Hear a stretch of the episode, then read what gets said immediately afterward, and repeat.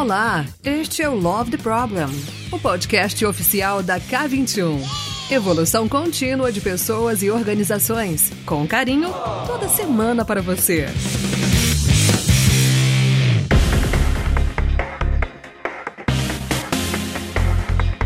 Galera, tudo bem? Tá começando o Love the Problem pra vocês hoje com um tema que tem aparecido muito na minha vida e eu falei, eu preciso gravar. Preciso gravar um episódio pra quê?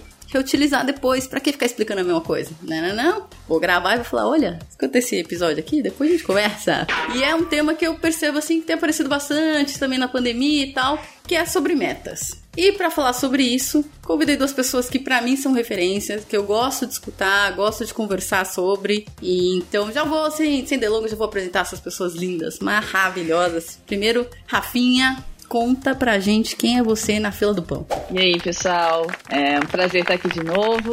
Sou a Rafaela Fonseca, trabalho na K21 já há cinco anos agora. É, passei pela parte de consultoria durante bastante tempo. Hoje estou dedicada à estratégia de portfólio B2B e dou aula também de OKRs, Objectives and Key Results, e de Management Real. Muito bom. Também, para quem tá reconhecendo nossa voz, Rafinha também tá no Love the People. Escuta lá, vocês vão descobrir que ela é o quê? Sommelier de chás? Entre muitas outras coisas. Espera aí, o feijão ainda é por cima do arroz, né, Rafinha? Sempre. Sempre, é assim, sabemos. Pra quem não entendeu, escuta lá Love the People. Também vou chamar aqui meu querido, meu ídolo, Matheus Haddad. Quem é você na fila do pão?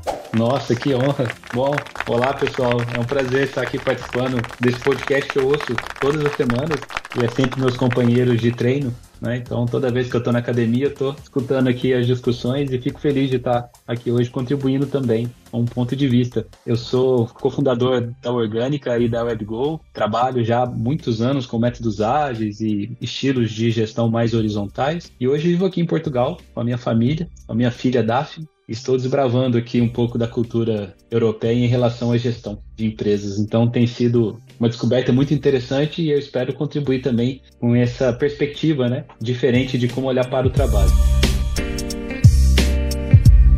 Vou começar aqui com a pergunta clássica do Love the Problem: que problema que eu quero resolver, o que eu resolvo criando metas. E aqui eu tô falando metas no geral, mas acho que vocês podem abordar metas individuais, metas coletivas. Que problema você acha que a gente está tentando resolver quando a gente estabelece metas?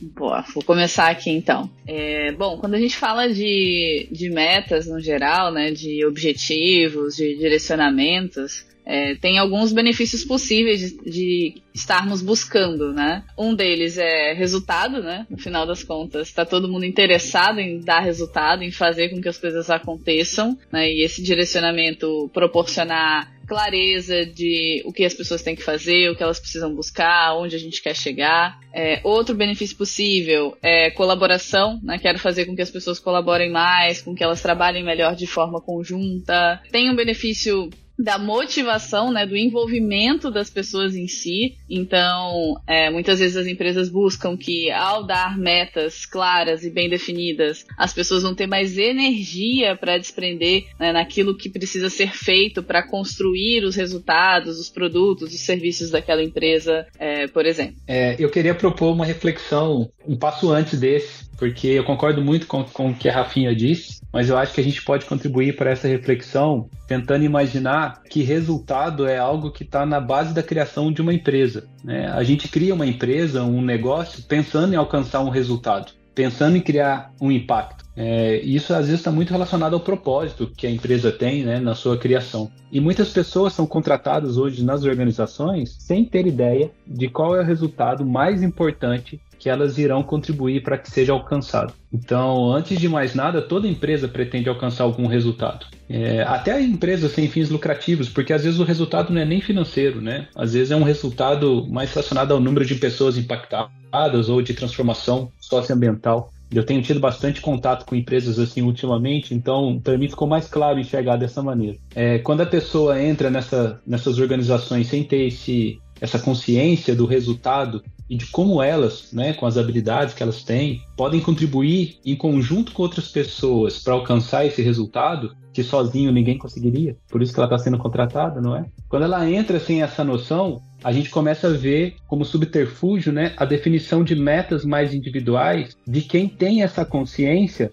para garantir que, as, que esse resultado grandioso seja alcançado, mesmo que as pessoas que estão lá dentro não saibam qual é esse resultado. Então, esse gap, eu acho que começa a gerar os primeiros efeitos colaterais que a gente enxerga dentro dos modelos de gestão, dos métodos de trabalho. E você já entrou nos efeitos colaterais aí, e aí eu queria que a gente conseguisse explicitar, né? Quando que faz sentido eu estabelecer metas e quando que isso pode ser nocivo, quando isso pode gerar efeitos colaterais não desejados. E aqui a gente pode também fiquem à vontade para entrar metas individuais, relacionadas a bônus ou não.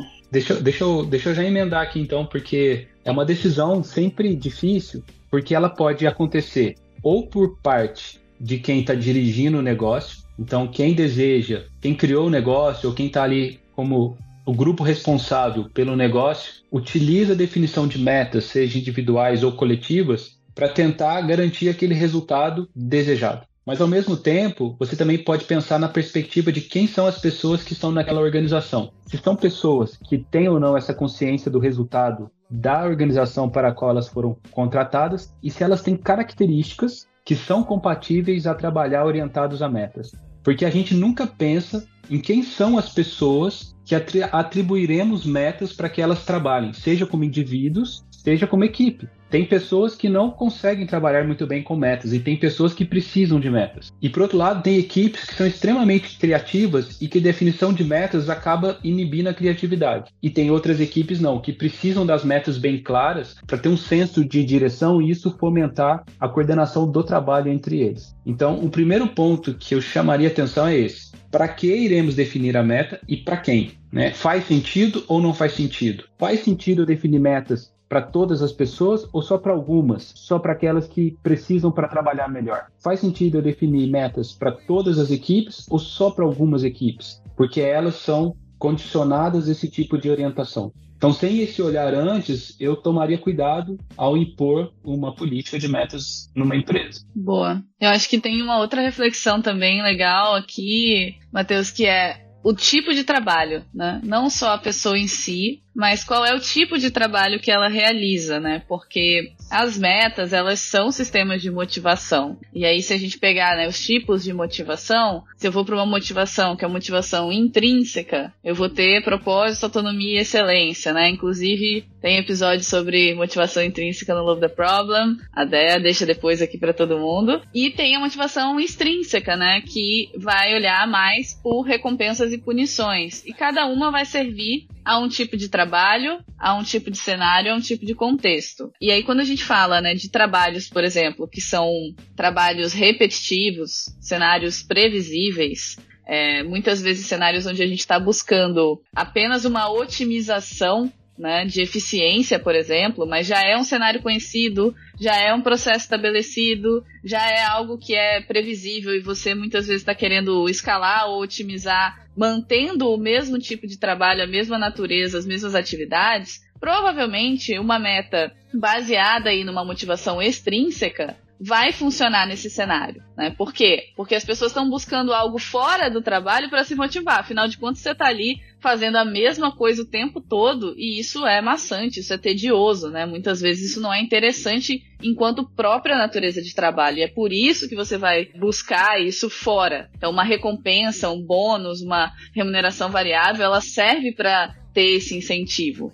Agora, quando eu falo de um trabalho criativo, de um trabalho onde eu vejo utilidade no trabalho por si só, eu me sinto bem em realizar aquele trabalho por si só, talvez a meta não vá te levar aos resultados que você gostaria, né? E aí existem uma série de autores e estudos que falam, inclusive, sobre sistemas de meta baseados em recompensa tendo o efeito oposto ao esperado quando a gente fala de trabalho criativo, quando a gente fala de inovação, né? Por exemplo, né, Daniel Pink, dentro do Motivação 3.0, ele cita vários exemplos de estudos de casos que foram feitos e as pessoas viram a produtividade caindo ao invés de aumentando, né? Que é outra expectativa quando uma empresa vai colocar um sistema de metas, ela espera que a produtividade das pessoas aumente. E nesse contexto de criatividade e inovação, muitas vezes não é exatamente isso que acontece.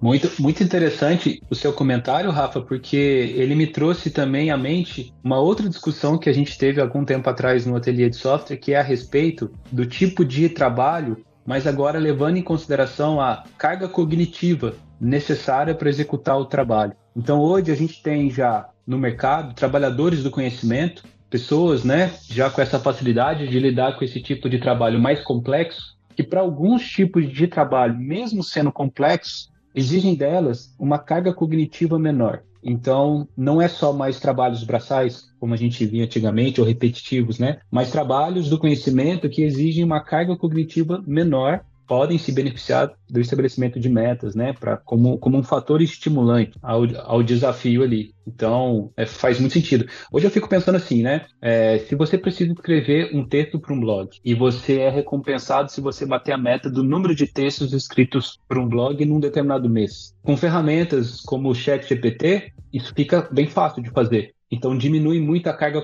cognitiva da pessoa e com certeza a pessoa tem esse estímulo de ter o suporte de uma ferramenta para poder alcançar uma meta cada vez maior. Então a carga cognitiva muda bastante a perspectiva quando a gente pensa em trabalhos do conhecimento. E uma outra coisa que me veio, assim, quando você falou, eu ouvi pessoas relatando para mim a falta de autonomia que as pessoas têm para escolher como elas querem alcançar a meta que foi estabelecida. Então, às vezes, a gente impõe uma meta individual, mas não dá autonomia para a pessoa escolher a melhor forma. Então, olha, você tem que escrever pelo menos 30 posts de blogs, mas você não pode usar o chat GPT, mas você não pode fazer dessa maneira, você não pode usar essa ferramenta. E aí você tira toda a motivação que a pessoa tem de encontrar maneiras inteligentes e criativas para bater aquela meta. Então, a falta de autonomia também é um fator que eu observei aqui, eu me lembrei na sua fala, né, é, que é bastante escasso. Mentira, né? A autonomia é escassa. A falta de autonomia é abundante. A gente vê em todos os lugares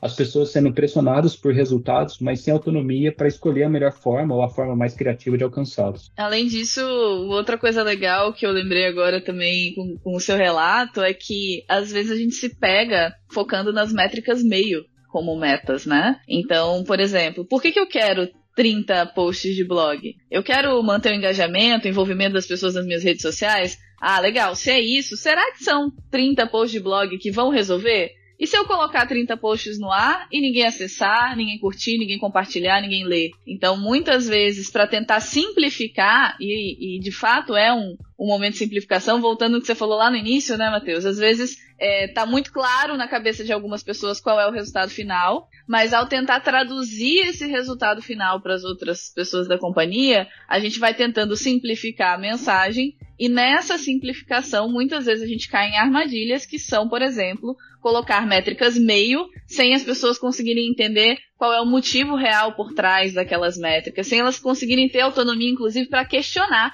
Será que essa é re realmente a meta que deveria estar sendo colocada? Era a pergunta que eu ia fazer, porque a gente falou sobre o benefício por trás. O que, que eu estou buscando quando eu estabeleço uma meta, que tem a ver com resultado, direcionamento, foco, motivação, colaboração em prol de um resultado. Mas aí, então, tem jeito certo ou tem um jeito disfuncional de criar, de criar essas metas? E aí você acha que já trouxe esse lugar de métricas meio ou tarefas, né? Ao invés de eu criar metas relacionadas ao resultado que eu estou buscando, ao impacto que eu quero gerar, criar com tarefas que eu acredito que vão me ajudar. E aí eu queria que vocês comentassem um pouquinho mais se tem um jeito, um jeito melhor de usar isso e como desdobrar, porque tem muita empresa ainda que ainda usa meta individual. E aí existe um jeito melhor ou menos pior de fazer isso? Acho que tem um ponto importante de ressaltar, dando um passo atrás aqui, que é a gente precisa sempre entender e respeitar o histórico de cada organização. Porque toda organização ela foi construída com base em algum histórico, em alguma premissa, em algum sistema que até certo ponto funcionou e muitas vezes ainda funciona. Então, a gente dizer que a meta individual não funciona é algo muito drástico para se falar, porque tem cenários em que as pessoas estão satisfeitas com o resultado que está acontecendo ali e elas estão se motivando e está funcionando. Se a própria empresa não está enxergando um problema com o seu sistema de metas, é, não é alguém de fora que vai chegar e falar assim: tá tudo errado, troca aí e, e vão mudar, porque né, acho que não faz sentido essa abordagem, até pelo fato de que a gente tem tanta coisa para resolver e melhorar no dia a dia das organizações que é sempre uma questão de, de prioridade. Então eu acho que o, o primeiro passo não começa por você dizer o que funciona ou o que não funciona, e muito mais você entender o que está funcionando hoje para esse contexto, para essa empresa e o que não está funcionando hoje. E a partir do que não está funcionando, a gente começa a traçar caminhos que podem melhorar aquele movimento, né? Então, por exemplo, nas consultorias é, de, de OKR, a gente sempre se esbarra em cenários onde muitas vezes já tem um sistema de metas estabelecido e as pessoas estão querendo criar um sistema de OKR que é, de certa forma, paralelo a esses sistemas de meta, né? E por muito tempo acreditou-se que não dava para fazer isso conviver. Mas se eu estou resolvendo problemas diferentes, se são cenários diferentes, com propósitos diferentes, com intenções diferentes, com comportamentos e resultados diferentes, é bem possível que eu, consiga, fazer as duas coisas conviverem. Eu só preciso ter clareza de qual é o motivo pelo qual eu quero esses dois sistemas, né? Então, alguns anos atrás, por exemplo, uns dois anos, eu estava com um cliente muito grande que tinha os dois sistemas em prática. Eles já tinham metas, eles já tinham OKRs e eles chamaram a gente da K21 para revisitar o sistema de OKR deles. E a gente percebeu, durante o trabalho, que o sistema de metas deles funcionava muito bem para alguns aspectos e alguns produtos que eles produziam. O que, que esse sistema não atendia na época? Ele não atendia a frente de inovação, ele não atendia uma frente de olhar de negócio mais profundo, porque as metas estavam muito focadas na eficiência interna, operacional e financeira, por exemplo, mas evolução do negócio, a perspectiva de médio e longo prazo e o que, que essa empresa ia se tornar no futuro ainda não estava tão clara. E a gente foi criando formas de conviver e formar as pessoas para elas conseguirem separar. Ah, esse projeto aqui é um projeto de eficiência, legal, então ele vai ser gerido dentro do meu sistema de metas, ele deveria estar se conectando com algumas das minhas metas. Esse outro projeto aqui é um projeto de descoberta, de, de validação de, de hipótese, de inovação, legal, esse projeto tem que se conectar de alguma forma com os meus OKRs. E eles foram desenvolvendo essa habilidade, essa ambidestria, no final das contas, de conseguir conectar ambos os mundos e gerir cada tipo de projeto de trabalho de acordo com o sistema de gestão de resultado mais adequado para aquilo. Né? Muito bacana, muito bacana. Eu fico pensando que a definição de metas sempre traz consequências efeitos colaterais, então coisas positivas e coisas negativas. A gente sabe que as pessoas são, as pessoas nós, né, somos especialistas e nos adaptarmos a sistemas de metas, principalmente se a gente tem uma recompensa atrelada a ele, né? Então, isso pode ser bom se você deseja controlar o comportamento das pessoas, mas isso pode ser bem ruim se você pensar que muitas oportunidades de negócio podem estar perdidas por você estar enviesando as pessoas só naquelas metas que você acredita que são as melhores a ser alcançadas, porque você previu a situação futura do mercado e aqueles resultados parecem ser os melhores, né? Então, para tentar evitar esse tipo de efeito colateral, a gente costuma usar metas relativas e flexíveis, né? Então, quando a gente começa a usar como referência o nosso próprio desempenho no mesmo período, né? Então, eu quero ser 10% melhor esse mês do que o ano passado, ou eu quero crescer 5% acima da média de mercado,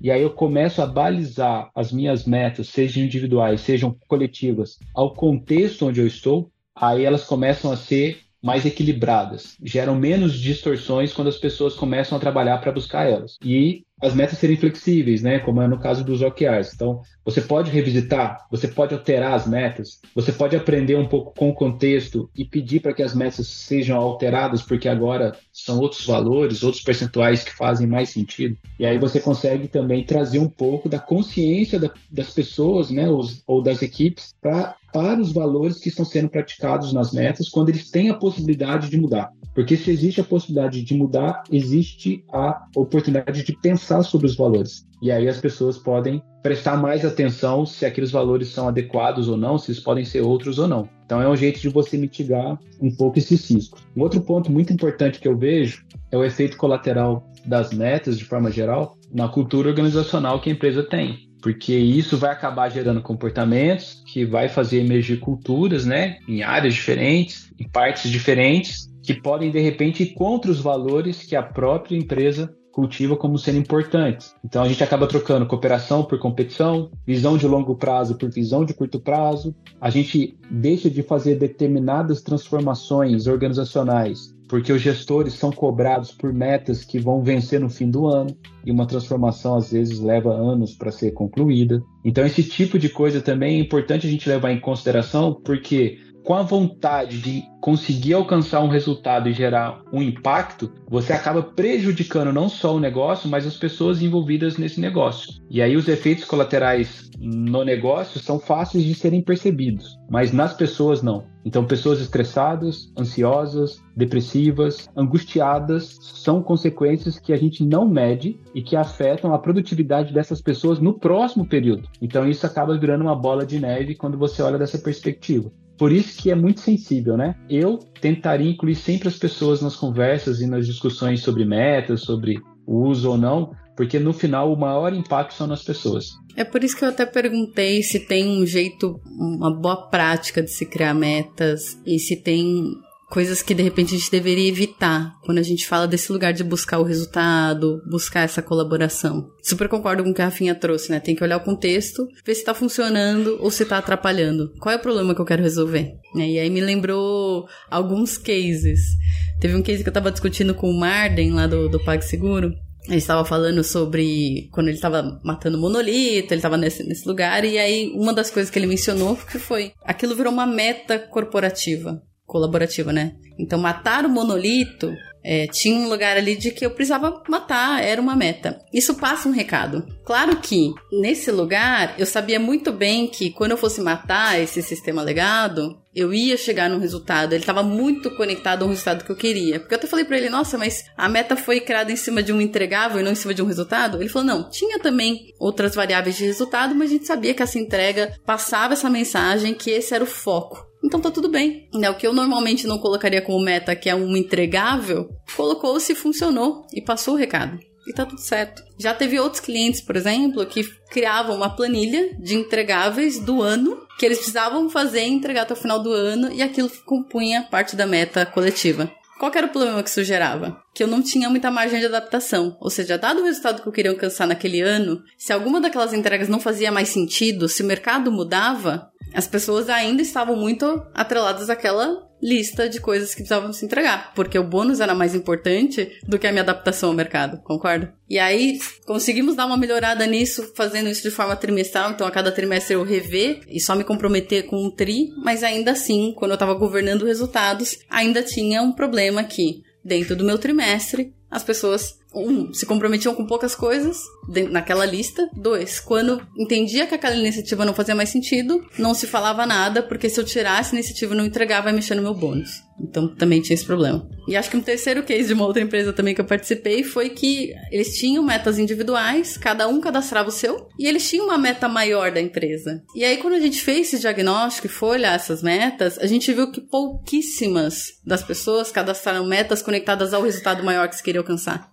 A maioria das metas cadastradas ali eram tarefas. Tarefas pequenas, né? Ou, ou que não conectavam com o resultado maior que eu queria alcançar. Então, se via uma desconexão muito grande. E aí eu até cheguei na época, conversei com a Rafinha, conversei com a Dade, falei, putz, o que eu posso fazer aqui diferente? A Rafinha mandou pra gente um case, né, que tu trabalhou, Rafinha. Você quer contar um pouquinho pra gente como é que a gente faz para tentar conviver, né, nesse lugar de, de resultado versus metas individuais? O que, que você fez né, naquele case lá? Tu me mandou? Boa, vou tentar lembrar qual era o case, porque tem mais de um, mas acho que dá para falar de uma perspectiva um pouco mais ampla. Acho que tem, tem duas discussões que acabam se sobrepondo, né? A primeira é quando a gente fala de meta enquanto objetivo, né? Enquanto ter um direcionamento, ter um alvo a ser perseguido, ter um número que se quer alcançar e a remuneração variável atrelada ao alcance ou não deste bônus, né? Então, aqui no Brasil, geralmente, quando a gente fala meta, a gente está juntando as duas coisas. Né? A gente está dizendo, existe um alvo numérico a ser alcançado, e se eu alcançar,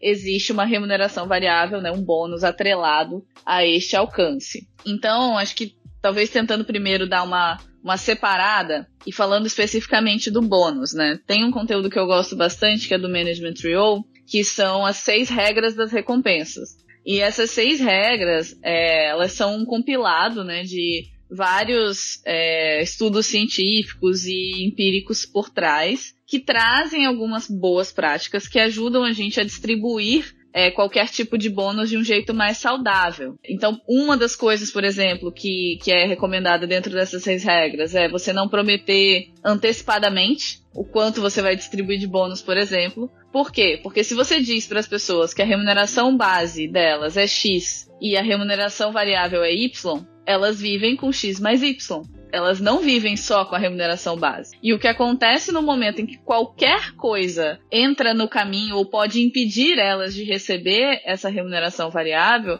elas vão entrar no modo de defesa, né, no modo de sobrevivência porque elas já perceberam que aquele valor total era o valor que elas tinham direito. E elas já tomaram decisões de vida com isso, inclusive. Então, isso é algo muito delicado. Quando a gente promete antes um bônus, é, a gente precisa ter clareza de que as pessoas vão acreditar que aquele dinheiro já é delas. E isso se torna algo muito difícil de gerir. Eu não vou passar no detalhe de cada uma para não ficar muito extenso aqui, mas acho que vale destacar algumas. Né? Para mim, uma dessas, um, uma uma dessas é, é, é, essa. A outra que eu acho que faz bastante diferença e são poucas as práticas que conseguem colocar isso atualmente é você conseguir dar recompensa de forma pública e não privada. Porque existe todo um sistema de confiança necessário para que a gente consiga reconhecer com dinheiro as pessoas de forma pública e não privada. Isso ajuda muito a mitigar certos tipos de injustiça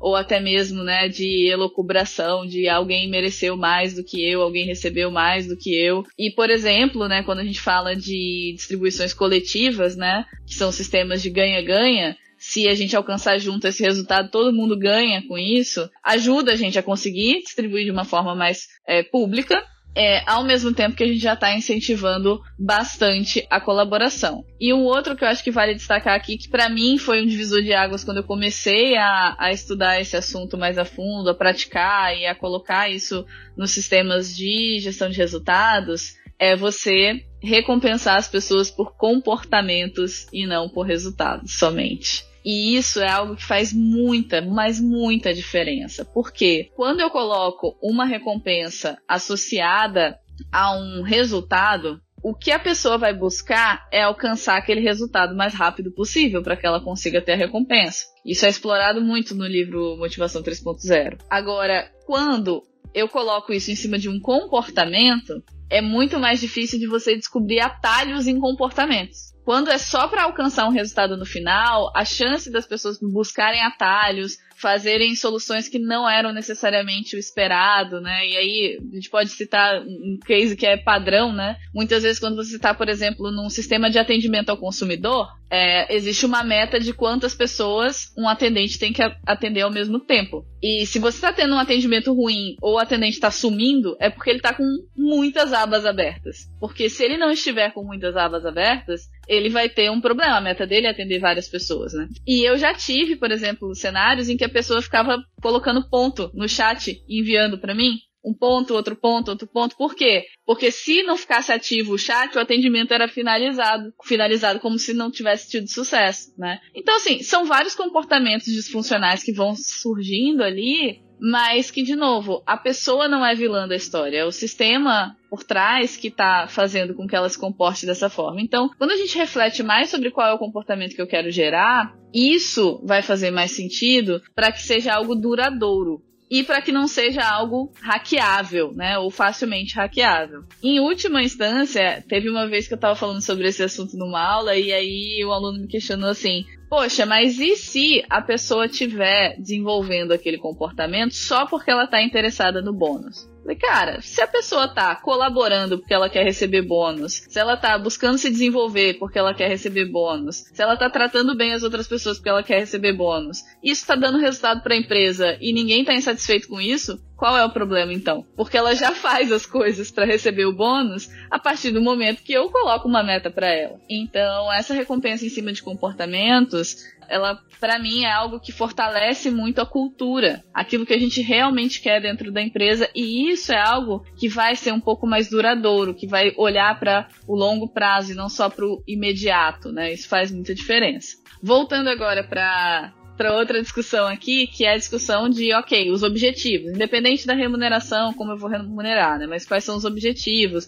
qual é o direcionamento, qual é o, o alvo que eu quero alcançar. O Matheus já trouxe uma coisa que para mim é, é, é, com certeza a base de tudo, que é você conseguir fazer isso de uma forma minimamente colaborativa, envolver as pessoas, ouvir as pessoas. É, eu acho que tem um outro ponto importante de adicionar que é olhar de uma forma sistêmica e não local. Né? Definir o objetivo de uma área não entrega resultado para a empresa né, dificilmente vai entregar um resultado relevante. Por quê? Porque as empresas se organizam em áreas que geralmente não entregam valor sozinhas, elas precisam colaborar com outras áreas. Então, fazer isso de uma forma que eu consiga olhar o sistema e entender o que é importante sistemicamente para aquela organização, para que a organização evolua, é essencial. Um olhar de métricas é também a base de tudo e, e, a gente falou mais cedo, né? Ah, mas é métrica meio, é métrica fim, é resultado, não é? E quando entra nessa discussão, eu acho que depende do nível de maturidade da organização. Sabe? Porque uma organização que nunca trabalhou com dados, que não tem uma cultura de métricas, que as pessoas não olham para isso,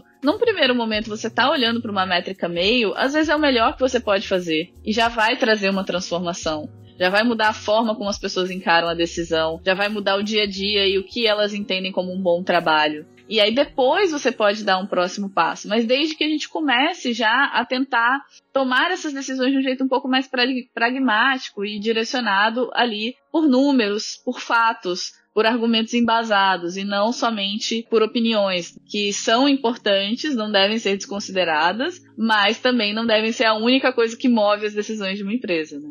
Foi muito boa as explicações que a, Rafa deu aqui e me passaram várias coisas pela cabeça. Eu fico pensando quando é que a gente vai conseguir ter a maior parte das organizações funcionando de uma forma que não tem uma torre de controle que fica definindo parâmetros de desempenho, metas para todas as pessoas executarem o trabalho. Porque essa manipulação que acontece através dessas estruturas, elas são muitas vezes sutis, né? E acabam cativando as pessoas, porque as pessoas têm planos de vida, querem crescer, querem ganhar mais dinheiro, querem realizar seus sonhos, e elas acabam aceitando essas estruturas até de forma ilusória, como se fossem boas para elas, né? E de repente são surpreendidas aí com mudanças organizacionais, layoffs e todas as coisas do gênero. Então, isso me dá um pouco de enjoo às vezes, né, quando eu vejo acontecendo em grandes organizações. Essas manipulações que as, essas estruturas de metas né, e recompensas individuais acabam gerando me faz pensar também em possibilidades da gente lidar com isso da perspectiva das pessoas, né?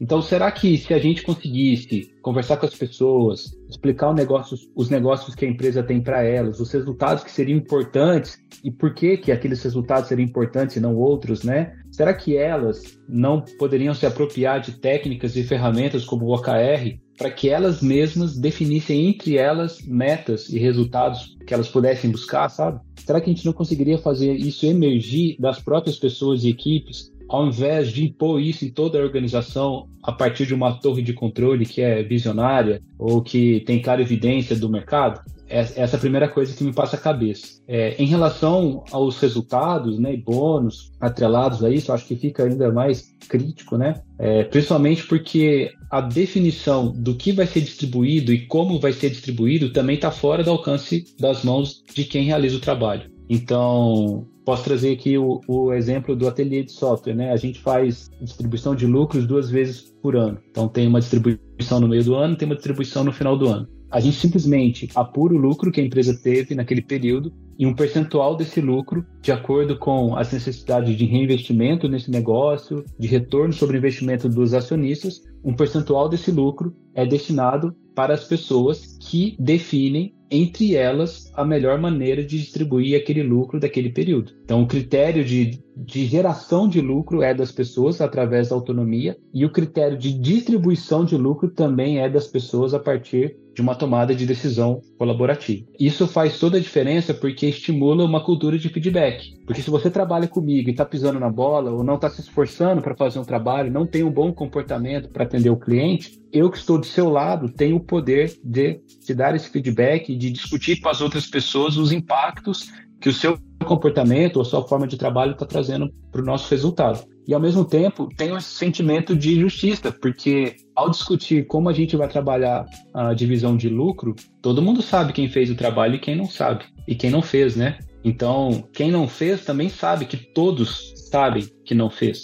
Então fica mais transparente esse tipo de contexto. É claro que esse ponto de vista que eu estou colocando é um outro extremo dessa régua, né? Como a gente vê também no mercado o outro lado desse espectro que é totalmente enrijecido. Tudo que nós estamos discutindo aqui está mais ou menos no meio, certo? É mais ou menos ali considerando já algumas coisas é, relativo ao que traz a gestão 3.0, né? E outras abordagens, para que a gente consiga levar as organizações mais para o outro lado. Seria um lado mais envezado, envezado para as pessoas, né, para o indivíduo. Um último ponto que é interessante pensar é que esse mecanismo de distribuição das, das metas ou definição dos objetivos, o cascateamento disso na organização, muitas vezes está relacionado ao que a Rafa disse, né? Porque as organizações são formadas por áreas. E aí vale lembrar que essa também é uma opção. Você pode ser uma organização com outra estrutura organizacional que não precisa ter o desdobramento de metas. Basta você mudar a estrutura e você tem uma outra forma de direcionar e trazer clareza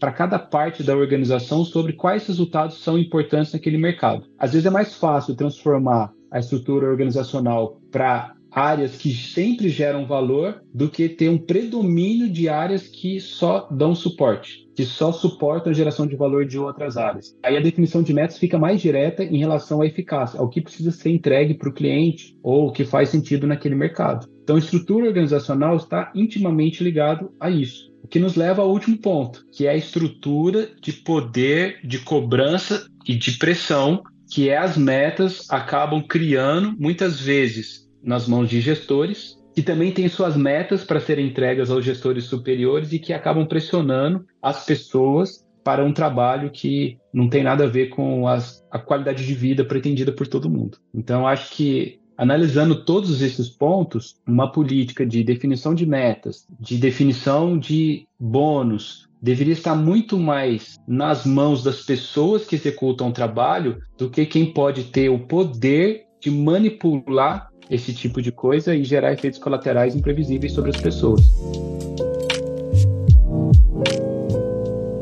Vocês já falaram pra gente assim algumas coisas do que colocar no lugar, acho que quando meta faz sentido, quando não faz. E agora eu tô pensando muito do lugar de como que eu garanto o resultado. Porque normalmente eu estabeleço aquilo porque eu estou buscando um resultado. Então eu vou tentar escrever as minhas metas de uma maneira melhor, vou tentar fazer com que elas sejam de uma forma mais colaborativa. Se eu tiver metas individuais, eu vou ver como que eu posso adaptar, né? Inclusive vou deixar o link aqui do blog é matéria, fala desse artigo que acho que é a Rafinha que escreveu, né? Que é como que eu convivo com gestão por resultados, OKRs e, e metas individuais, que acho que foi um case bem legal. Mas eu tô querendo aqui entender, só estabelecer a meta, mesmo que eu estabeleça ela de uma maneira como resultado, de forma mais colaborativa, é o que vai me ajudar a chegar no resultado? Ou eu preciso governar e acompanhar? Tipo, é só plantar, é só jogar? Ele vira batata e dá em qualquer lugar? Como é que é? Olha, olha que interessante. No, no seu comentário você falou duas coisas. Uma coisa é, metas garantem resultado? Não, né? Nada garante resultado. Então, é muito, tem que falar isso às vezes né, nas empresas, né? Nada garante o resultado. O que podemos fazer com as metas? Podemos dar clareza, direção, explicações sobre que tipo de resultado queremos alcançar, quando, de que tamanho, de que magnitude de impacto e por que isso é importante no contexto onde a nossa empresa atua. E aí sim, usar isso como instrumento, como ferramenta, pode ser uma opção. Agora, tem empresas que não precisam dessas definições tão específicas, né, até chegar no nível individual. Basta ter esse grande direcionamento organizacional que as pessoas são capazes, nos seus relacionamentos, na forma de trabalho, de alcançar os resultados. Agora, tem empresas que as pessoas precisam dessas definições de metas porque nunca teve esse cuidado em ajudar essas pessoas a desenvolverem suas habilidades, sua autonomia, para que elas não precisassem de um adulto dizendo o que elas têm que fazer. Então é uma escolha, sabe? E, e assim, e eu respeito qualquer uma dessas, dessas escolhas. O que eu não admito é as pessoas se tornarem né, fantoches dentro de uma organização e perderem parte da vida ali restringidas né, à visão de algumas metas que alguém atribuiu para ela. Isso, isso eu acho que é o efeito colateral mais difícil de perceber. Por isso que eu tenho um pouquinho de medo de definição de metas individuais. Mas eu acredito que, em termos de clareza e direcionamento, para as pessoas é muito importante. Até para o trabalho fazer sentido, sabe? Afinal, eu estou trabalhando aqui para quê? O que, que a gente quer alcançar? Eu estou jogando um dia depois do outro para ganhar qual campeonato? O que, que faz sentido para o meu trabalho em relação a se eu fizer isso, eu vou melhorar porque os resultados vão melhorar. Então, ter essa referência do resultado é importante, inclusive, para o desenvolvimento profissional. De novo, tem gente que precisa disso, tem gente que não precisa. Então, acho que deixar essa definição flexível também seja um ponto. Quem precisar ter uma meta definida, pensaremos em conjunto e ajudaremos na definição. Quem se sentir mais à vontade, mais criativo para trabalhar com a grande orientação que a organização tem em termos de resultado, então, ok, também não precisaremos ter metas individuais para essa pessoa. Respeitar isso, inclusive, é um viés da diversidade, né? Porque senão eu acabo nem considerando as diferenças. Legal que você trouxe, Matheus, porque uma das coisas que, que me lembrou muito enquanto você estava falando, e são conversas que tenho com a liderança recorrentemente, é sobre coerência. Acho que, assim, ser coerente entre o que você promete às pessoas com o que a sua empresa é e como você gere a sua empresa no final das contas é muito mais importante do que qual sistema é certo ou errado. Porque se você tem um sistema X, que seja um sistema de meta individual, que seja um sistema de comando e controle, né? Trazendo aqui os termos que geralmente a gente vira, o, né, torce o nariz. Mas se você é coerente em dizer, gente, aqui é assim que a gente trabalha, é dessa forma que funciona, é isso que eu espero de um profissional, e estão aqui os comportamentos que vocês vão precisar desempenhar, e as pessoas topam isso, ok, a regra do jogo tá clara e tá tudo bem. O que eu sempre né, traria de reflexão para uma liderança é: a sua empresa tá prosperando? E aí, usando a palavra prosperar de propósito, porque não é somente sobre dar resultado. A empresa pode estar dando resultado e ninguém quer trabalhar lá. Você não consegue atrair novos profissionais, tá todo mundo indo embora. Enquanto aquele resultado tá durando, tá tudo bem, mas daqui a pouco você não consegue contratar mais. Ou você pode ter o cenário inverso, né? Nossa, empresa fantástica, maravilhosa, todo mundo se apaixona por esse lugar, mas a gente não tem dinheiro para o mês que vem. Então você tem que ter esse equilíbrio, né? E essa prosperidade entre eu atrair os profissionais que eu quero que construam o meu negócio com o meu negócio dar resultado para que ele seja sustentável a longo prazo, é que vai ser importante. E a coerência ajuda muito nisso, porque você vai sair, você vai atrair os perfis de profissionais adequados à sua cultura e ao seu contexto. E se essa cultura, esse contexto está funcionando e está fazendo com que você tenha resultado, ótimo. A partir do momento que uma das duas coisas não funciona mais, é aí que você tem que começar a questionar o seu modelo de gestão e aquilo que você promete como propósito e utilidade daquela empresa para a sociedade, né? Se você não está sentindo necessidade de questionar isso ainda, ok, mas mantenha sempre essa reflexão como um, um, um passo ali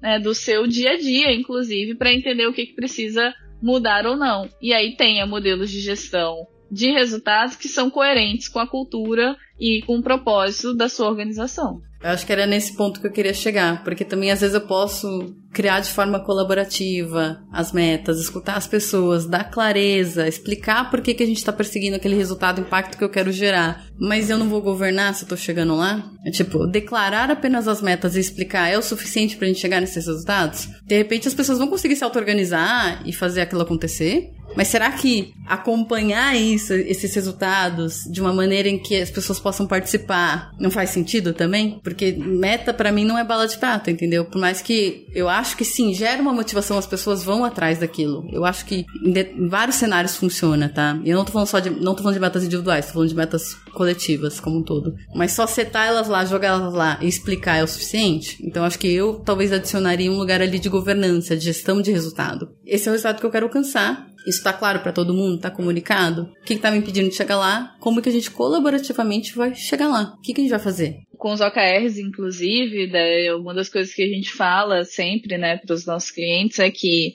a governança, né, governança sendo papéis, responsabilidades, rotinas e artefatos, é o que difere um modelo de OKR de qualquer outro modelo de gestão de resultados. É isso que faz a diferença, né? A gente fala que é o molho secreto ali, o ingrediente secreto que faz os OKRs terem todo o potencial que a gente vê neles hoje em dia. Então, a governança com certeza ela é cerne dentro dessa questão. Isso se conecta de volta com a questão das metas individuais, porque é, se vai ser, independente do, do nome, é meta, é objetivo, é OKR, o que for. Se eu vou dar direcionamentos exclusivos e individuais para as pessoas, a gente precisa saber que isso complexifica a governança num nível gigantesco. Porque você governar 10 OKRs é muito diferente de você governar 500, você governar mil. E se você traz um sistema desse, né, individualizando, sem formação das pessoas, sem desenvolvimento de competências para que essa governança seja feita da forma adequada, é aí que você começa a enfrentar alguns desafios que muitas vezes vão te impedir de ter os resultados que você esperava desde o início, né? Então, a complexidade associada à quantidade de metas, OKRs, objetivos, ela é uma das coisas que traz certas é, reflexões e limitações que a gente precisa considerar no modelo, né? Se a gente consegue formar as pessoas, se a gente consegue gerir o modelo de uma forma que eu tenha vários OKRs, ok, tudo bem. Mas o que a gente tem visto cada vez mais é uma busca das organizações e das pessoas por simplicidade, por foco, por clareza, fazer menos para conseguir fazer mais. E isso é importante de ter em mente também, né? É, na minha época, a definição de metas individuais chamava microgerenciamento, né?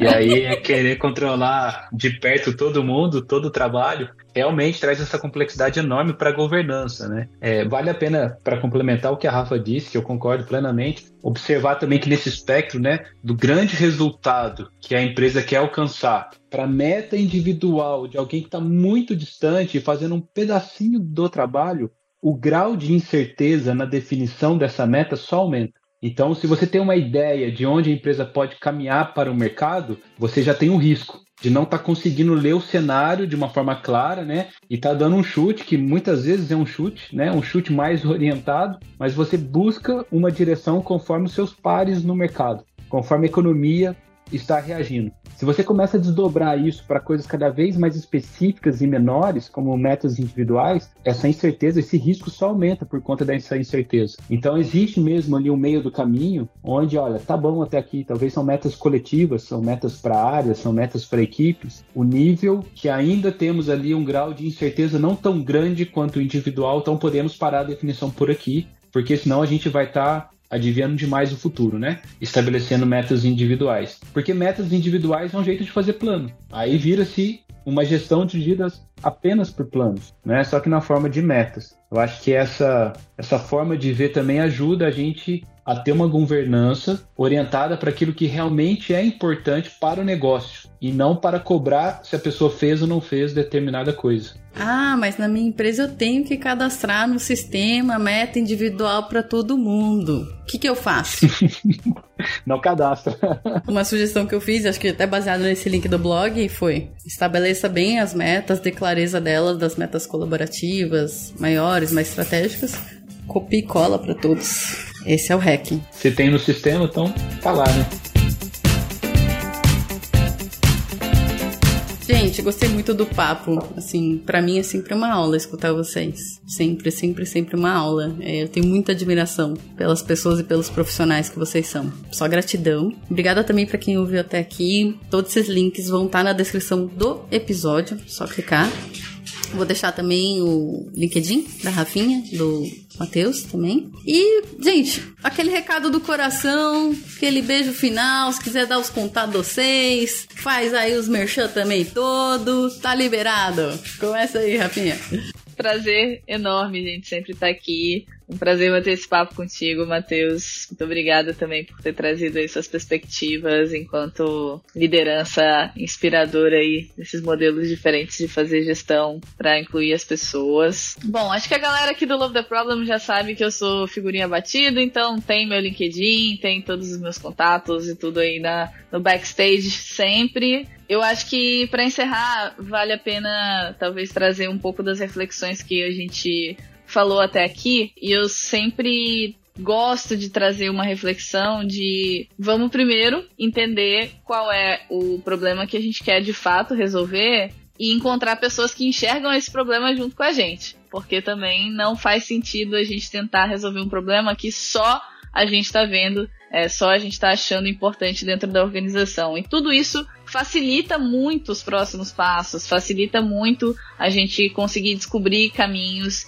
e entender quais são as prioridades é, dentro né, de um desafio tão grande que é dar clareza e direcionamento para as pessoas e motivá-las em relação a isso. Muito bacana. Eu adorei participar aqui desse papo, aprendi bastante com a Rafa e com as perguntas da Andrea. É um tema muito complexo e depende muito do contexto das organizações, das pessoas que estão lá principalmente, mas é algo instigante, porque, querendo ou não, esse tipo de abordagem ou de instrumento também pode nos tornar profissionais melhores. Né? Então também não dá para você ser contra qualquer tipo de meta, né? Porque a gente sabe que isso também gera um efeito colateral negativo nas pessoas. Eu adorei é, esse tema porque é um tema difícil e pouco discutido, né? A gente vive repetindo práticas do passado, né? De empresas centenárias até os dias de hoje, porque tem muito pouco, muita pouca discussão sobre isso, né? Então é uma oportunidade rara e eu espero que todo mundo que está nos ouvindo aqui e as próximas pessoas que irão ouvir esse episódio com certeza se beneficiem um pouco desses pontos de vista, né? E possam encontrar maneiras, respeitando as pessoas, de adotarem abordagens com metas e objetivos claros, né, nas suas organizações. Muito obrigado, Andréia, pelo convite. Obrigado, Rafa, pela discussão aqui. Foi ótimo. Então tá bom. Gratidão, todo mundo escutou. Manda os feedbacks lá na nossa comunidade do Telegram que eu também vou deixar aqui na descrição do episódio. Um beijo para vocês, até a próxima. Tchau, tchau.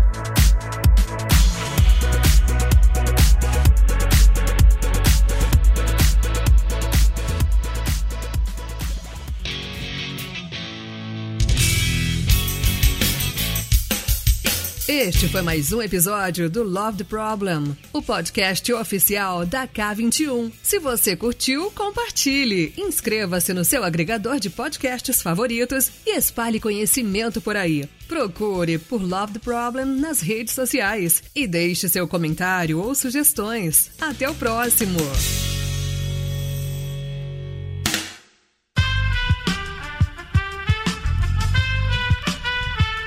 Esse podcast foi editado por Aerolitos Edição Inteligente.